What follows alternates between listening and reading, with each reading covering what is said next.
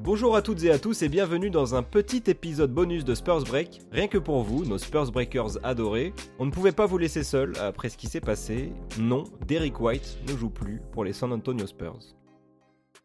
Pierre, Jules, sur 10, votre niveau de désespoir.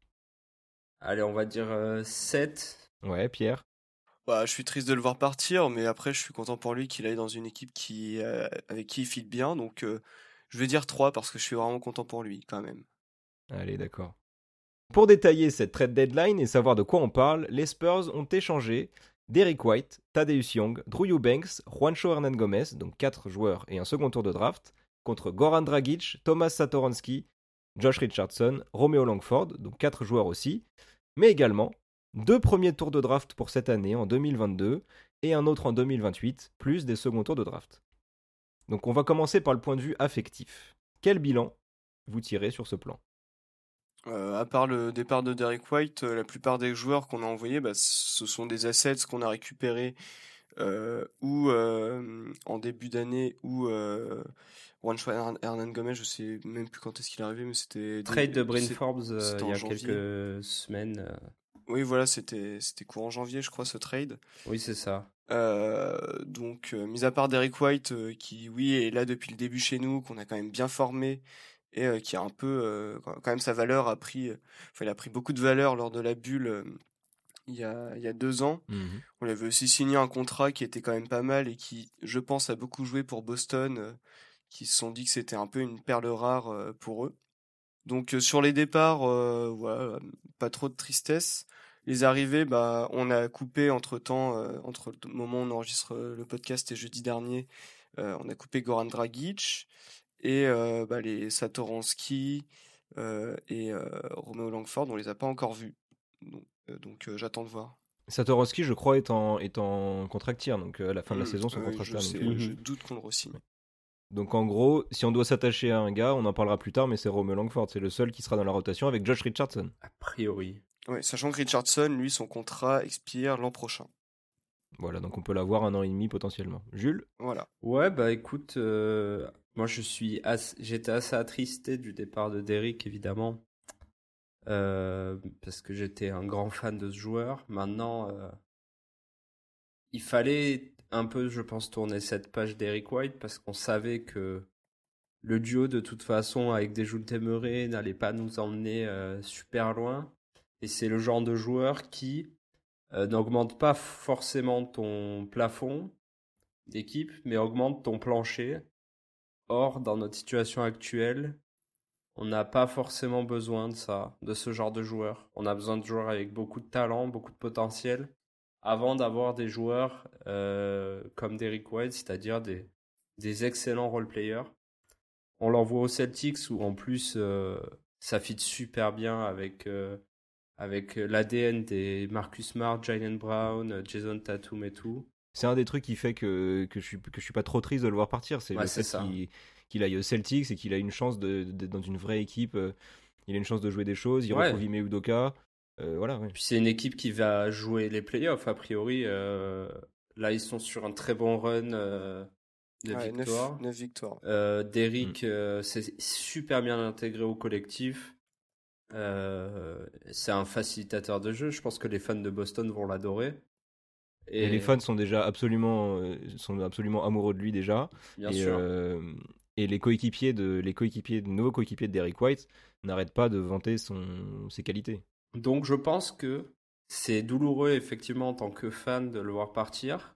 C'était douloureux pour les joueurs aussi parce que par exemple on a vu Dejounte et Devin Vassell s'exprimer à ce sujet en disant qu'ils étaient tristes euh, de son départ parce que c'était un coéquipier depuis de, un long moment maintenant. Enfin, Devin, ça fait qu'un an, mais Dejounte, ça fait des années qui sont ensemble et tout ça, qui travaillent ensemble, qui, qui évoluent positivement ensemble.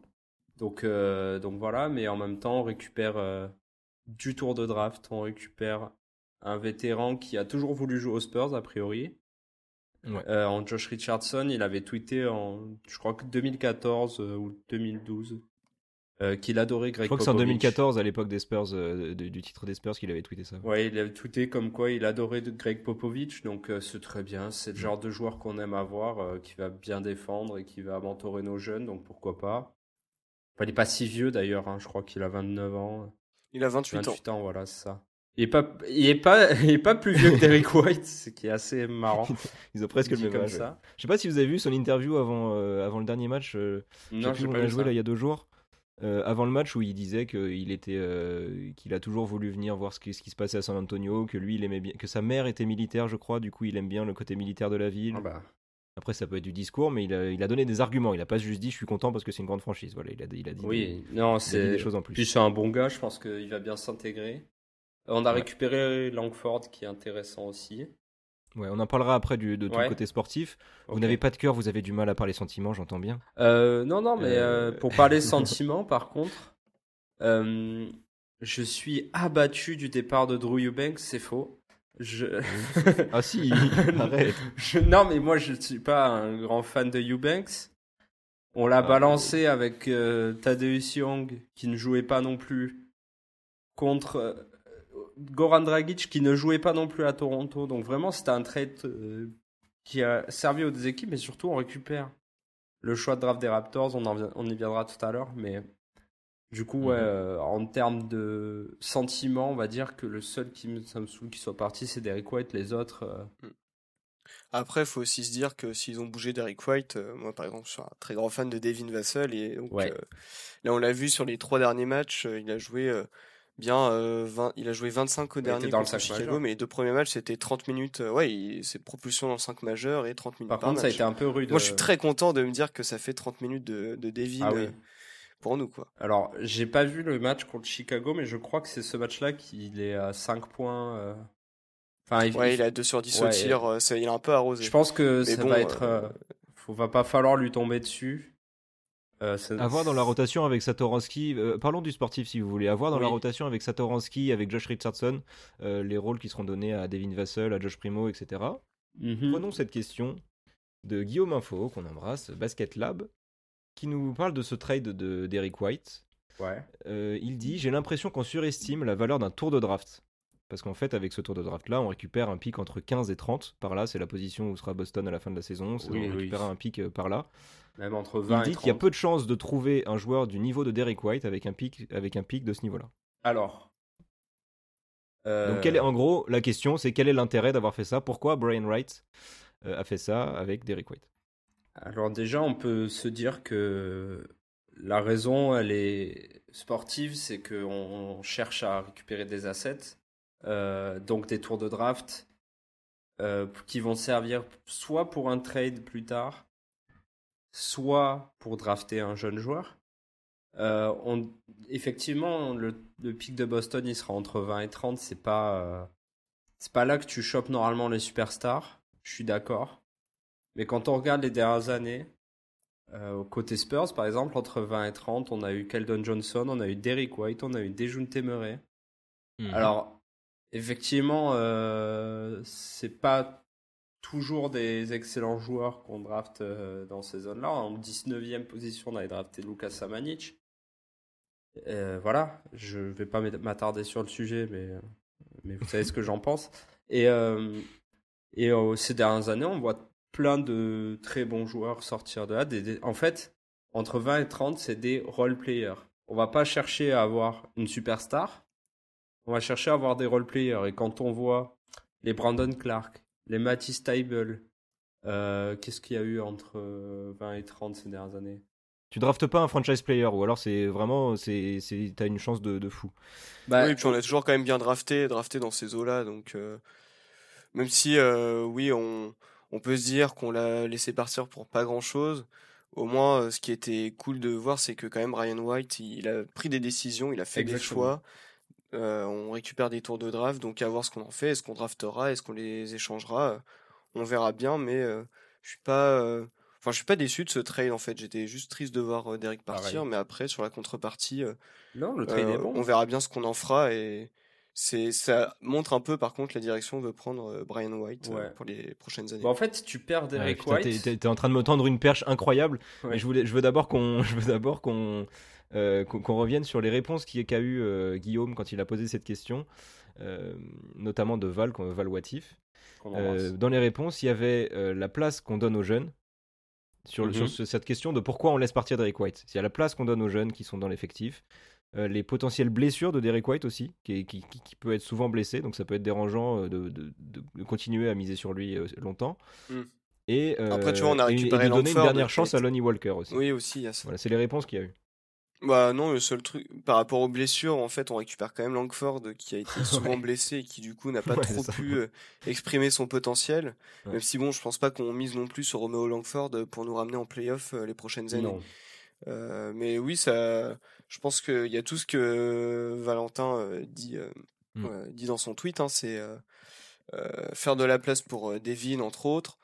Et moi, je pense vraiment que c'est un move aussi pour. on s'est dit Derek White à 28 ans, c'est un des plus vieux de l'effectif et peut-être que lui, il est arrivé à un stade de sa carrière où euh, il a peut-être envie de, je sais pas, de tester, De gagner, de, de gagner exactement.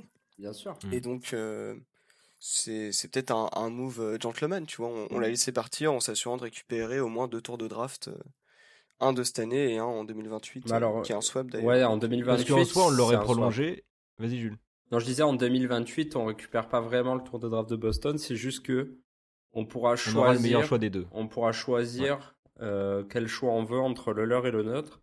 A priori, ils- on aura quand même un meilleur choix qu'eux en 2028. Enfin, il n'y est pas encore. on verra, hein, c'est dans. Mais en tout cas, longtemps, leur projet sportif est plus avancé que le nôtre, donc euh, on peut se dire que de toute façon, on sera peut-être au même niveau, ou enfin, ça va pas jouer, à- ça va pas jouer. Il y a grand-chose. 6 ans, euh, il y a six ans, c'était deux ans après notre titre, hein, donc euh, C'est vrai.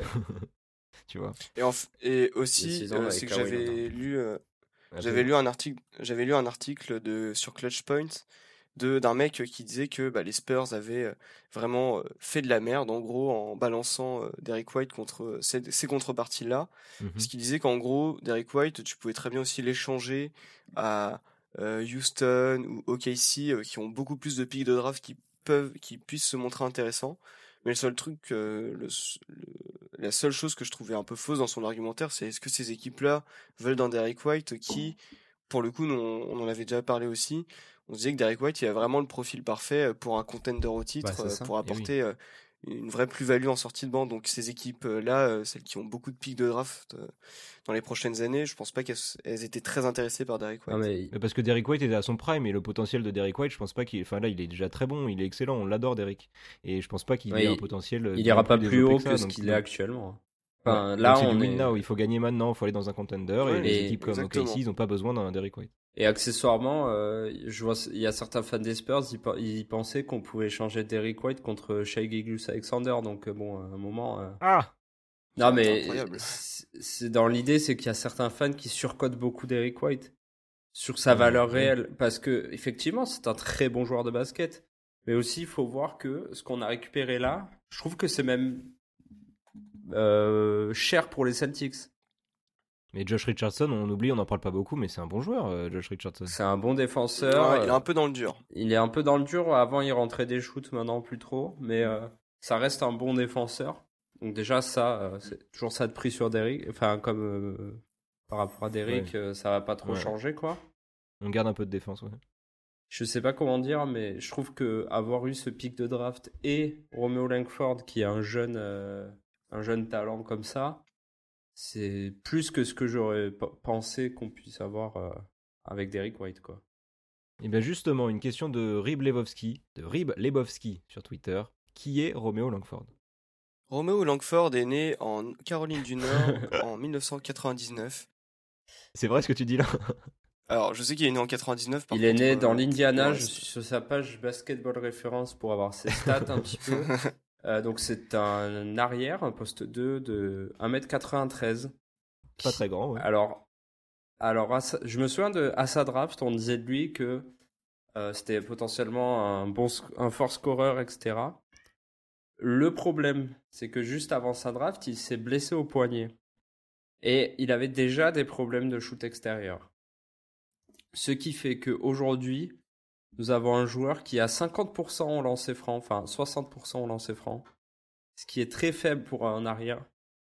Euh, et 35% à 3 points. Alors après, le volume n'est pas énorme, parce qu'il y a deux tirs par match à 3 points. Il en a joué 44. Si ça va cette saison. On peut, on peut parler un peu pour cette saison. c'est un assez bon défenseur d'équipe, même individuel sur l'homme. Enfin voilà.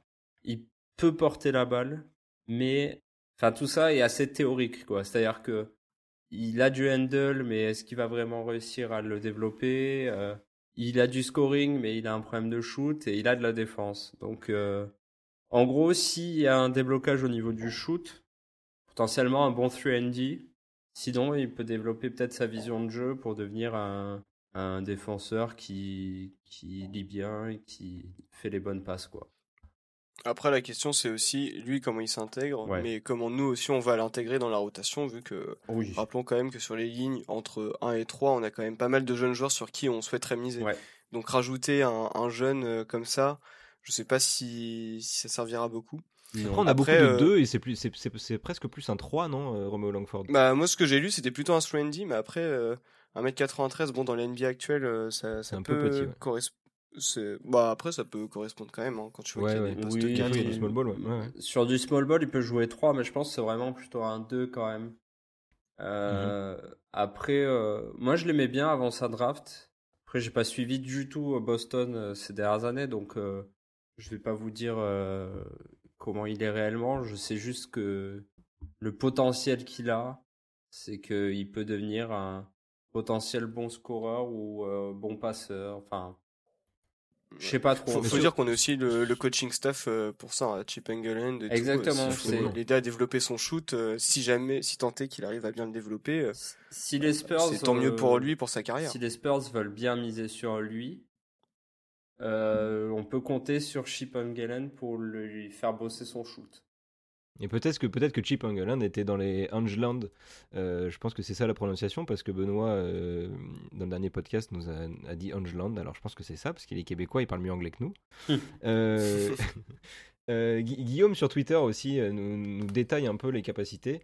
Et il parle, il parle de ce shoot-là, ouais, il parle du shoot. Peut-être que, que Chip Angeland était dans les réunions des Spurs au moment du trade et il a dit euh, Moi, je vois, je vois un peu de potentiel dans Romeo Langford, euh, essayons, essayons de voir ce qu'on peut obtenir avec lui. Et donc, Guillaume nous dit De la défense en particulier, très bon on-ball sur les, sur les meneurs, les arrières ou les ailiers, surtout excellent et intelligent en défense collective. Ça, on aime bien chez nous. Mm-hmm. Après, pour l'attaque, le jump shoot commence à pointer le bout de son nez, mais pour l'instant, en attaque, c'est très timide.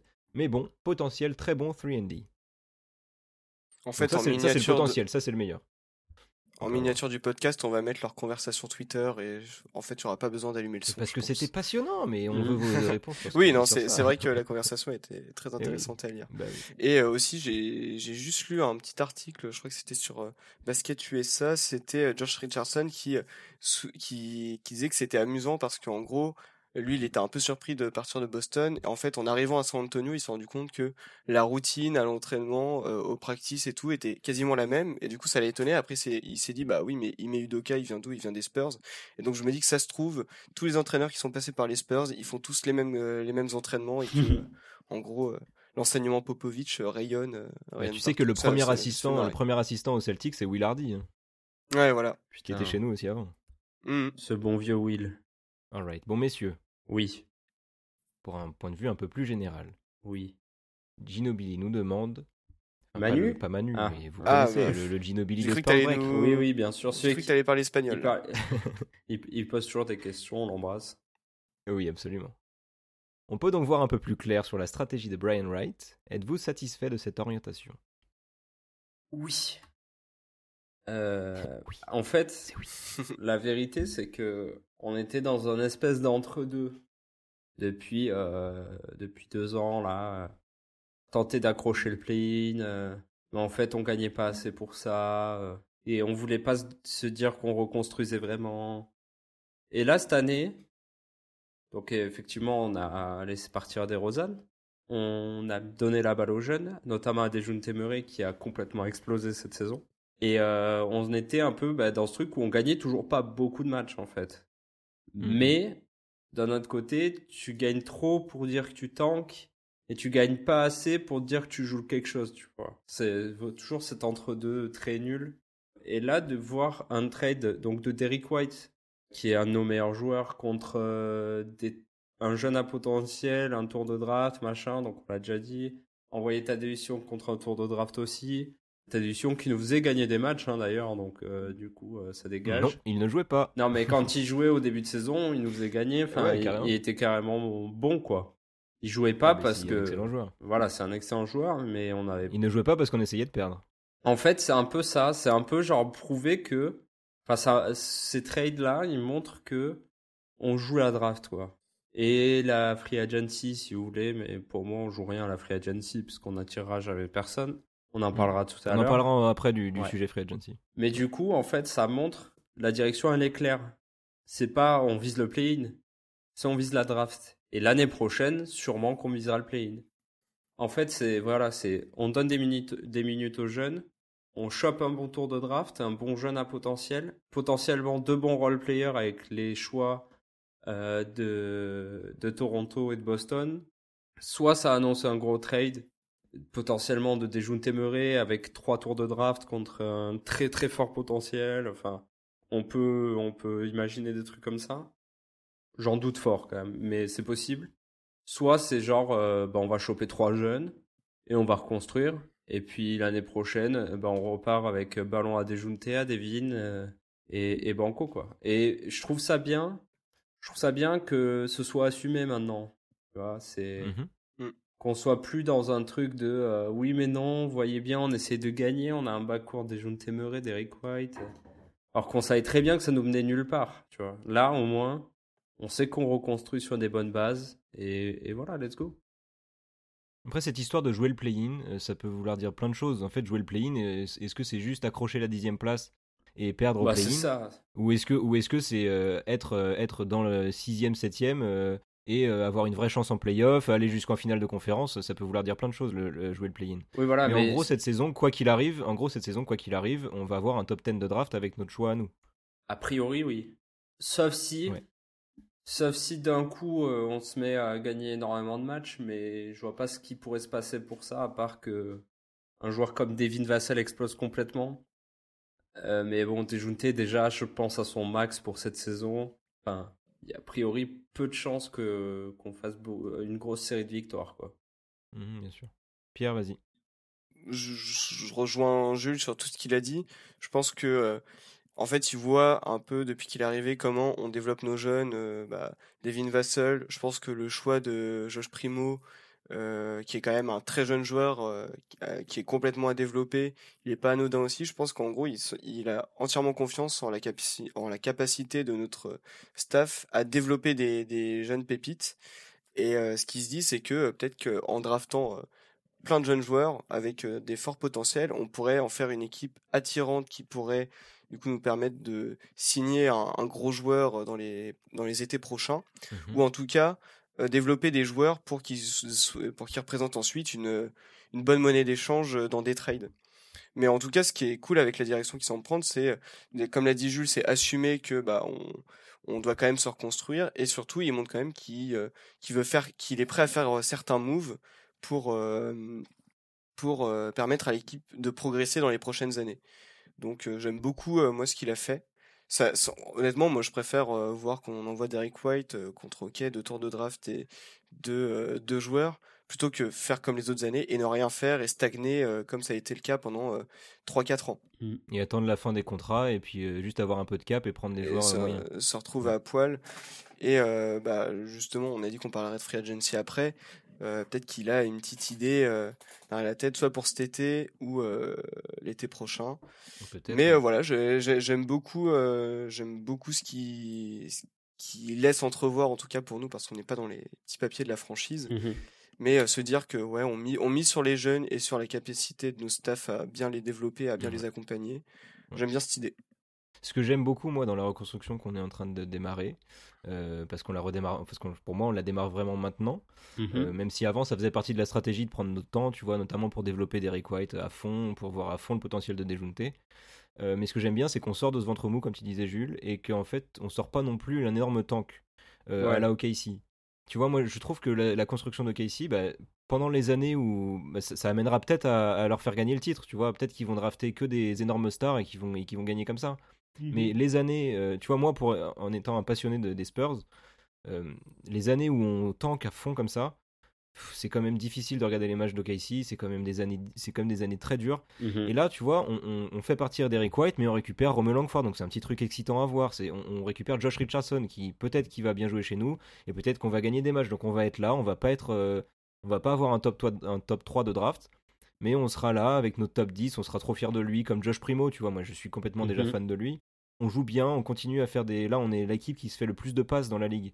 Tu vois, ça c'est Mm. un truc, euh, quand t'es une équipe qui tank à fond, euh, c'est pas des trucs kiffants à voir. Et là, on a un style de jeu, on a des, on a des, des jeunes qu'on essaye de faire gagner. Là, le dernier match qu'on perd contre les Bulls, euh, c'est ce qui est sorti ensuite, c'est qu'à la fin du match, euh, il y a eu une, ré- une réunion et ils ont fait de la vidéo. Ils ont fait direct de l'analyse sur le match, tu vois. Mhm. Et ça ressemble pas à une équipe qui tank à fond, ça ressemble à une équipe qui Ouais. essaye de tirer le plus gros potentiel de notre équipe nulle. On est nul, mais on, on fait le, le- le mieux qu'on puisse faire avec ça. Et notamment Après, parce qu'on a Greg Popovich et que Popovich, il a envie de tirer le mieux de ses équipes à chaque fois. Il l'a dit en conférence de presse. Moi, je peux pas demander à mon équipe de perdre. Et je trouve ça cool dans la, dans la reconstruction qu'on fait de ne pas ressortir le tank euh, à Je suis- fond comme ça. Je suis d'accord. On a des joueurs aussi qui aiment pas perdre. hein. Quand Oui. Il fait un triple double mais qu'on perd, euh, lui il en a rien à foutre de ses stats. euh, Il est dégoûté d'avoir perdu et je pense que c'est la même pour Keldon et tout. Ah oui, oui. Tous nos jeunes, euh, ils ont un peu une, une bonne mentalité de Ils compétition. ont la dalle. Dejounte, il fait une lettre d'excuse. Dejounte fait une lettre d'excuse à chaque, à chaque match perdu. hein. Je sais pas, sur son- Avec des majuscules Insta, à chaque début de mot, mais euh, Il a dû en faire quelques-unes depuis le début de saison. Oui, du Mais, coup, il en a fait pas mal, ouais. Mais euh, par contre, je suis d'accord avec toi avec le fait de tanker, c'est pas terrible et tout, mais bon. En fait, le problème, c'est que ça a donné raison à beaucoup d'équipes. Par exemple, Philadelphie, ils ont tanké comme des porcs pendant des années, et maintenant, Ouais. ils ont une équipe de fous. Enfin, non, il y a deux. Enfin, quand Kawhi leur met un shoot monstrueux là avec Toronto, c'était il y a quoi, 2-3 ans? Ouais. Euh, S'il met pas ce shoot, ans, ouais. Philadelphie, ça peut aller au bout, tu vois. Et du coup, à ce moment-là, tu te dis, bah, ils avaient raison. Mais en fait, le truc, c'est que c'est des choix de management très, très assumés et contre lesquels euh, Adam Silver, il, il lutte. C'est pour ça qu'il avait le play-in. C'est pour ça que. Enfin, c'est pour éviter que les, les franchises tankent. C'est pour ça qu'il a changé le système de draft. Et que maintenant, le, enfin, de la loterie, ouais. loterie, que le premier, il a plus 25%, mais les trois premiers ont 14% Mm. de chance d'avoir le premier choix. Euh, c'est Adam Silver lutte contre ça, ce que je peux comprendre parce qu'effectivement, ça donne envie à personne de regarder un, un, un merdico euh, où les deux équipes tankent et essayent de perdre. Enfin, c'est horrible à voir. Et c'est pas bien non plus pour les joueurs. Mais d'un autre côté, quand t'es une équipe comme que euh, les Spurs, fait ouais. comme nous, tu vois, on va, on gagne trop pour avoir un très haut choix de draft. Alors à part si on a de la chance à la loterie, évidemment, mais c'est toujours pareil, euh, on va pas compter dessus. À part ça, je trouve que bah, t'as moins de chances, effectivement, de reconstruire euh, rapidement. En tout cas. Je faisais une chronique il y a quelques, ép- il y a quelques épisodes où je comparais la, notre reconstruction à celle de Brooklyn, Oui. où ils ont pas draft, tu vois, ils ont, ils ont fait du tanking, mais c'était, c'est pas le tanking de Philadelphie. Phila, c'est, c'est, euh, c'est une, c'est une, euh, c'est une, une joke maintenant. C'est, on parle de, du process, euh, Oui, on bien les sûr. vanne sur le process tout le temps parce qu'ils ont tanké pendant, euh, voilà, c'était horrible le tanking de, de Phila, Oui. C'était insupportable, oui. tu vois. Mais Moi, c'est ce que je dis, c'est que je préfère largement faire le nôtre, quitte à ce que ça marche pas, tu vois. Mais au moins, on s'amuse, oui. on s'amuse, voilà. Il y a une question qui est beaucoup revenue aussi sur Twitter. Ne serait-on pas en train de dégager du cap pour la free agency clin d'œil, clin d'œil. Clin d'œil, clin d'œil. emoji yeux, bien sûr. Emoji, yeux sur le côté, x2. Emoji flamme.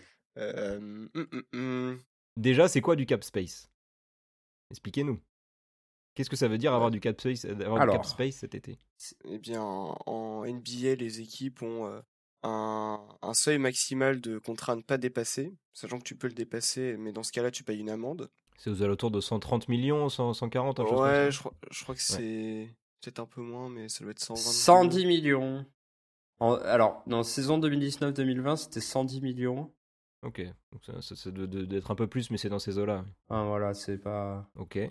Et donc, euh, quand tu dis cap space, ça veut dire que à l'été prochain, on a un euh, cap space, enfin, on a euh, tant d'argent euh, qu'on peut euh, euh, qu'on peut mettre sur un joueur, euh, tant que ça reste, euh, en tout cas, dans le salary cap. ou sur plusieurs. Et en l'occurrence, euh, cet été, on aura potentiellement, si on, si on gère euh, les finances comme il faut, euh, 33 millions euh, à donner à des joueurs ou à un joueur. ouais. Ça peut aller jusqu'à 33 millions. C'est 112 millions, voilà, euh, pour cette saison. C'est 112 le cap. Ok. Donc messieurs, est-ce qu'on serait pas en train de se faire de la place dans le cap space? Ça semble assez évident, avec euh, notamment Goran Dragic qu'on a récupéré dans un trade, mais on a fait sauter son contrat, on a fait un buyout avec lui, euh, on a fait sauter, on s'est mis d'accord avec euh, Goran Dragic pour faire sauter son contrat et qu'on n'ait plus euh, son argent l'année prochaine, enfin cet été. Satoransky, euh, son contrat expire à la fin de la saison. Donc, euh, ça se trouve, c'est des joueurs qu'on va potentiellement pas signer ou pas garder. Mhm. Euh, ce qui fait qu'on aura peut-être encore plus de place euh, sur cette, euh, dans ce cap space. Parce que là, sur les 38 millions, on n'a pas pris ça en compte, je crois. Je, je sais pas si c'est pris en compte. Pour l'instant, non. Pour l'instant, le contrat de Judge Richardson, il est chez nous, donc il est compté dans, dans ce qu'on Ouais, a l'année oui, ça. Pourrait être plus. Donc ça pourrait être plus.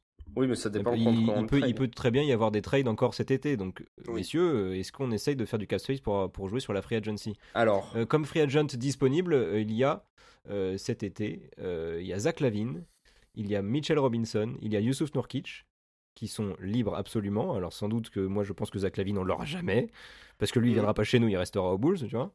Ouais. Mais il y a aussi euh, parmi les restricted free agents, donc les agents libres sur lesquels les équipes peuvent s'aligner. Donc ça veut dire qu'on peut faire une offre, mais les équipes dans lesquelles ils sont actuellement peuvent décider de les garder en s'alignant sur l'offre qu'on leur fait. Il y a Miles Bridges, Nicholas Claxton, Jaren Jackson Jr., Mobamba, Wendell Carter Jr., DeAndre Ayton, messieurs dames, et Anthony Simons. Oui. Alors, si je peux me permettre, Mais permets-toi. effecti- effectivement, on libère de la place, de la masse salariale. Le problème étant, personne ne veut venir jouer aux Spurs. C'est toujours la même chose. Et alors, à moins qu'on mette un, un contrat un peu trop cher sur un jeune euh, restricted, par exemple, Nicolas Claxton, euh, les Nets euh, vont pas avoir beaucoup de marge de manœuvre pour le re-signer. Mhm. Donc si on lui met un contrat un peu plus cher que ce que les Nets euh, pensent lui mettre, euh, à ce moment-là, il viendra chez nous parce qu'on aura des- du temps de jeu et de l'argent à lui proposer. Et les Nets s'aligneront pas parce que ce sera trop cher pour eux. Mais sinon, je vois pas comment tu peux attirer quelqu'un. Enfin, déjà les Zach Lavine, euh, euh, Youssouf Nourkic et tout ça, euh, ça veut jouer le titre. Donc ça viendra pas jouer aux Spurs. Et les jeunes, euh, à moins de leur foutre un contrat trop cher, euh, les équipes vont les conserver. Ou alors, ils vont même pas être intéressés par les Spurs. C'est peut-être très défaitiste, hein, mais franchement, je vois aucun free agent signé chez nous. Après, euh, enfin, parmi tous les free agents que tu as cités, il y en a qu'un seul qui nous intéresserait, qui nous intéresse, ce serait Ayton. Et Ayton, euh, bah, c'est un numéro 1 de draft qui commence à bien exploiter son potentiel. Bon, il y a Chris Paul euh, pour le servir sur pick and roll, donc Mais il aura des jeunes témoins, ses c'est stats forcément. Il aura euh, des jeunes téméraires, ouais, c'est pas mal. Oui, il aura des jeunes téméraires, mais C'est pas Chris Paul, oui, c'est sûr. euh, quand t'as Chris Paul et que t'es intérieur, enfin Chris Paul c'est le maître du pick and roll un peu aussi. euh, il Chris Paul, il a offert Mais, un euh, contrat max à à DeAndre Jordan. euh, je pense que sans lui, euh, Oui, bah oui, c'est un peu le mec qui file des contrats max à tous les intérieurs limite. c'est ça. Et Ayton ne va pas déroger à la règle. Mais enfin, c'est le, s- c'est le seul dans la liste euh, qui, qui fitterait parfaitement euh, chez nous. Je pense, Mais le truc, c'est qu'il joue à Phoenix, qui est une équipe qui marche très bien. oui, qui vise Je le pense titre. qu'ils sont très contents de son rendement et donc euh, je connais pas trop leur, euh, leur euh, masse salariale, mais je Moi, dans pense tous les cas, peuvent, ils peuvent parce que ils peuvent lui proposer le max. comme ils, ils ont les Oui, droits, ils peuvent aller ils au-dessus, les, ils peuvent aller, ils peuvent aller au-dessus, ouais. Ils ont les- les droits sur lui parce que les- c'est eux qui l'ont drafté, donc ils peuvent, euh, ils peuvent aller au-dessus de leur cap space, tu sais. bien sûr. Ouais. Les fameux droits Bird. Grâce à Larry Bird. Voilà. Mais euh, Et donc, euh, moi, ce qui me fait, qui me- ce qui me fait juste dire que tous ces moves sont peut-être pas faits pour la free agency à venir, mais peut-être la prochaine, qui, euh, vu que l'année prochaine, on aura encore pas mal de contrats expirants, euh, et il y aura une flopée de joueurs euh, qui peuvent, euh, qui, qui sont bien plus talentueux que, enfin, il y a, y a quand même euh, la- le marché euh, 2023, euh, il y aura de plus gros poissons. oui. Et donc, euh, c'est pour ça que Brian Wright, il semble un peu prendre la, la direction de on développe à fond notre équipe, euh, c'est l'effectif qu'on a là, avec euh, quelques assets l'an prochain, pour se rendre le plus attractif possible et essayer de signer un gros joueur en 2023. Et juste, euh, je suis d'accord avec l'idée que ce sera peut-être plutôt 2023. Mais pour cette année, il n'y a pas que Ayton, moi, qui m'intéresse, il y a Nicolas Claxton aussi. Et je pense que. Et Miles Bridges, moi. Et Miles Bridges aussi, mais. Vas-y, parle-nous de, de, Claxton si tu veux. Mais Claxton, en fait, il demandera moins d'argent que les deux autres. Euh, parce que effectivement, il a montré pour l'instant moins de choses. Euh, ça reste un très fort défenseur euh, intérieur, enfin très fort potentiellement, avec euh, une belle vision de jeu et tout. Moi, je l'adore depuis sa draft. Euh, je, je m'en suis jamais caché dans ce podcast. Du fait qu'on ait drafté Samanich à la place de Claxton, ça me, j'ai envie de me foutre en l'air encore.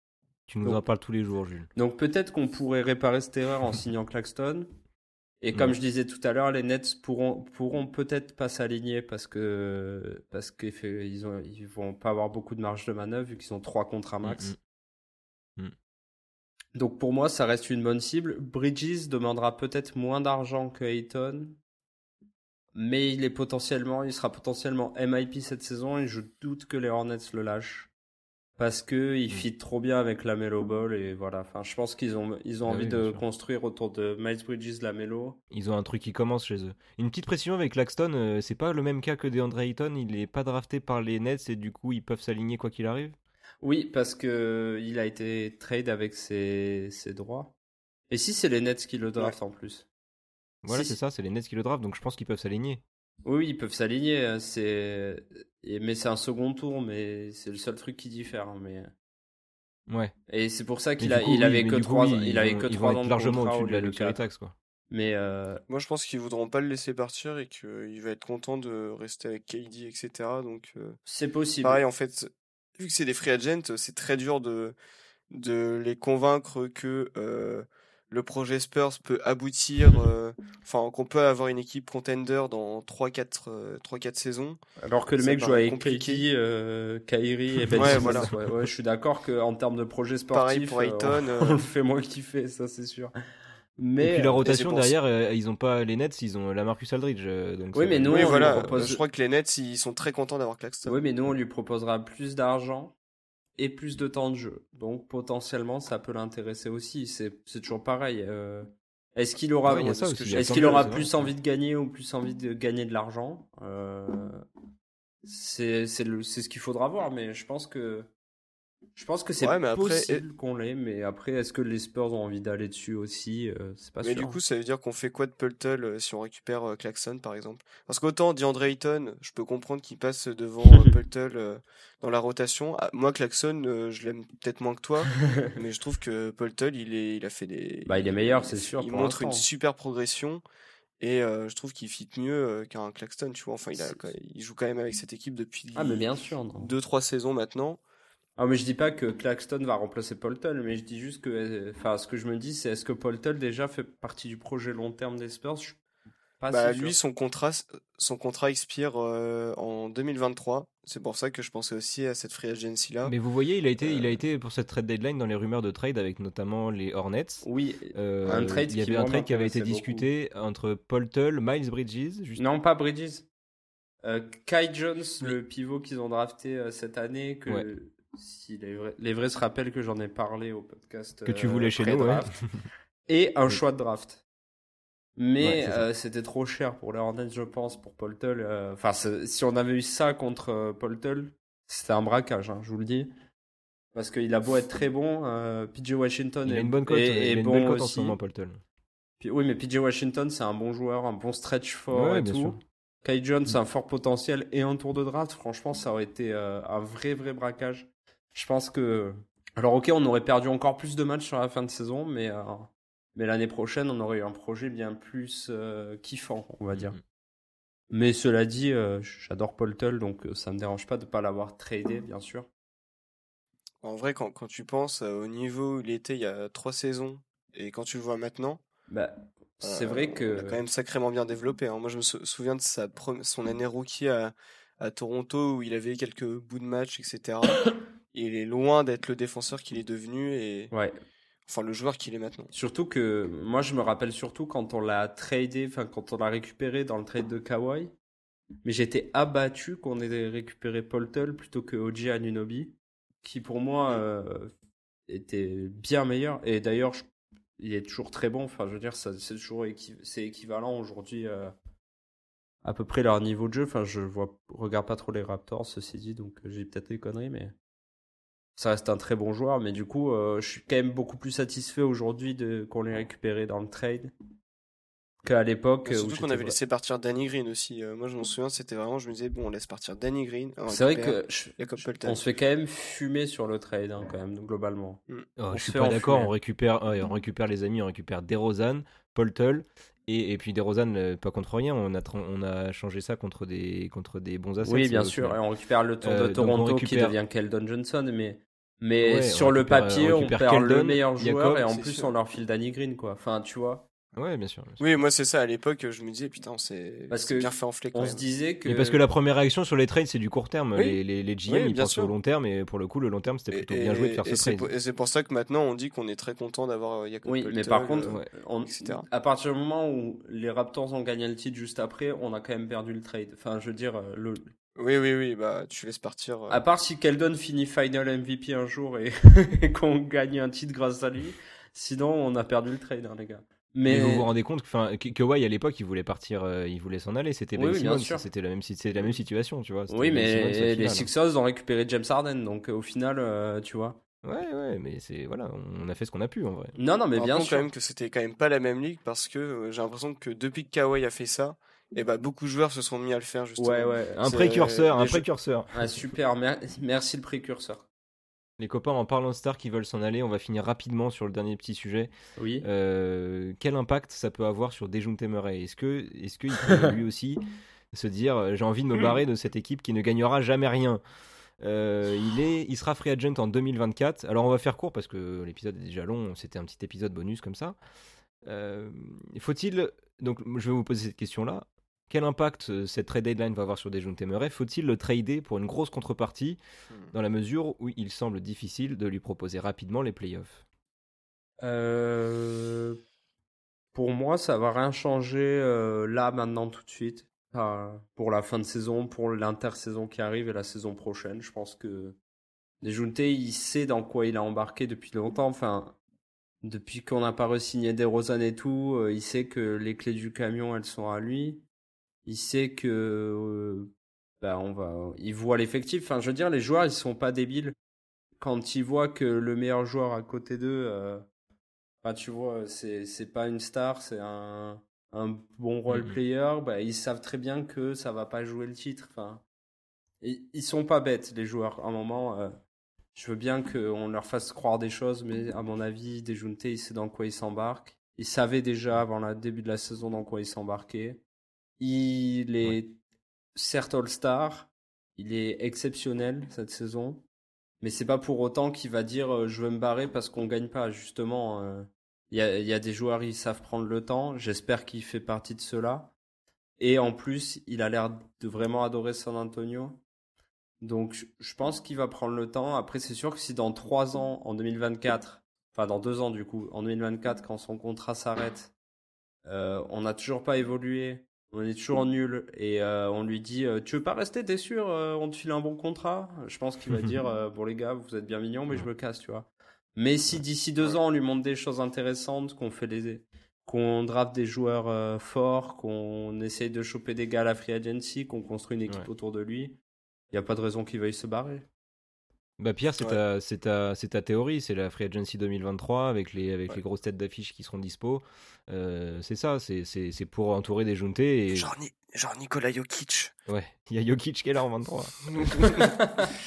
euh, oui, bah après on verra en 2023, on verra aussi, tu vois, c'est on, on, parle de la saison prochaine, donc si les Spurs euh, arrivent à faire une saison intéressante, à faire, tu sais, la saison un peu darling, on est un peu mm-hmm. les les underdogs, etc. et qu'on on présente un projet sportif et une équipe qui, a, qui attire un gros joueur, ça, ça pourra convaincre euh, Déjounté de rester mhm. en 2024.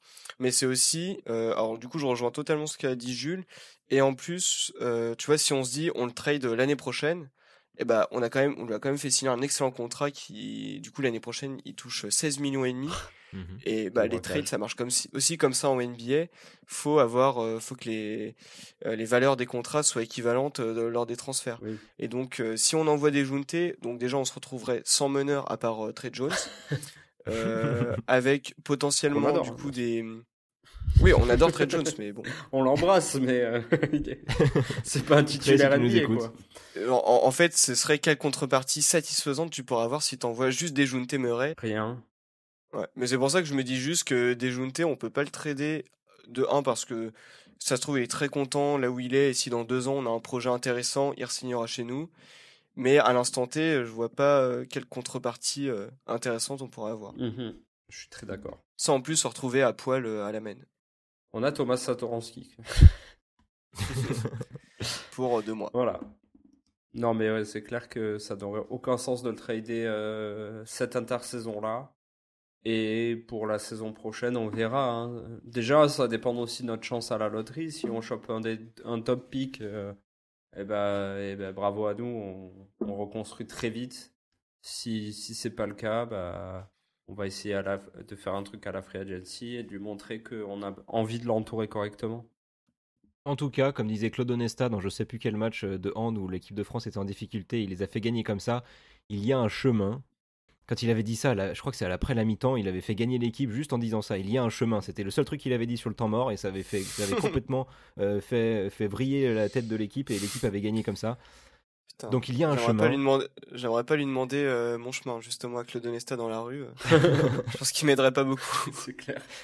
Continuez à suivre Spurs Break, continuez à suivre les Spurs, les années qui viennent et les mois qui viennent s'annoncent passionnants. Abonnez-vous sur YouTube, sur toutes les plateformes de streaming.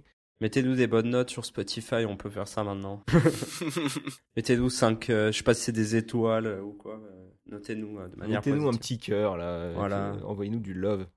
Euh, C'était bien cool, euh, Pierre et Jules. Ah bah toujours un plaisir de parler basket avec vous. En plus là c'est un sujet trade deadline. euh, On n'a pas trop l'habitude d'avoir des, des gros moves, donc euh, c'était cool.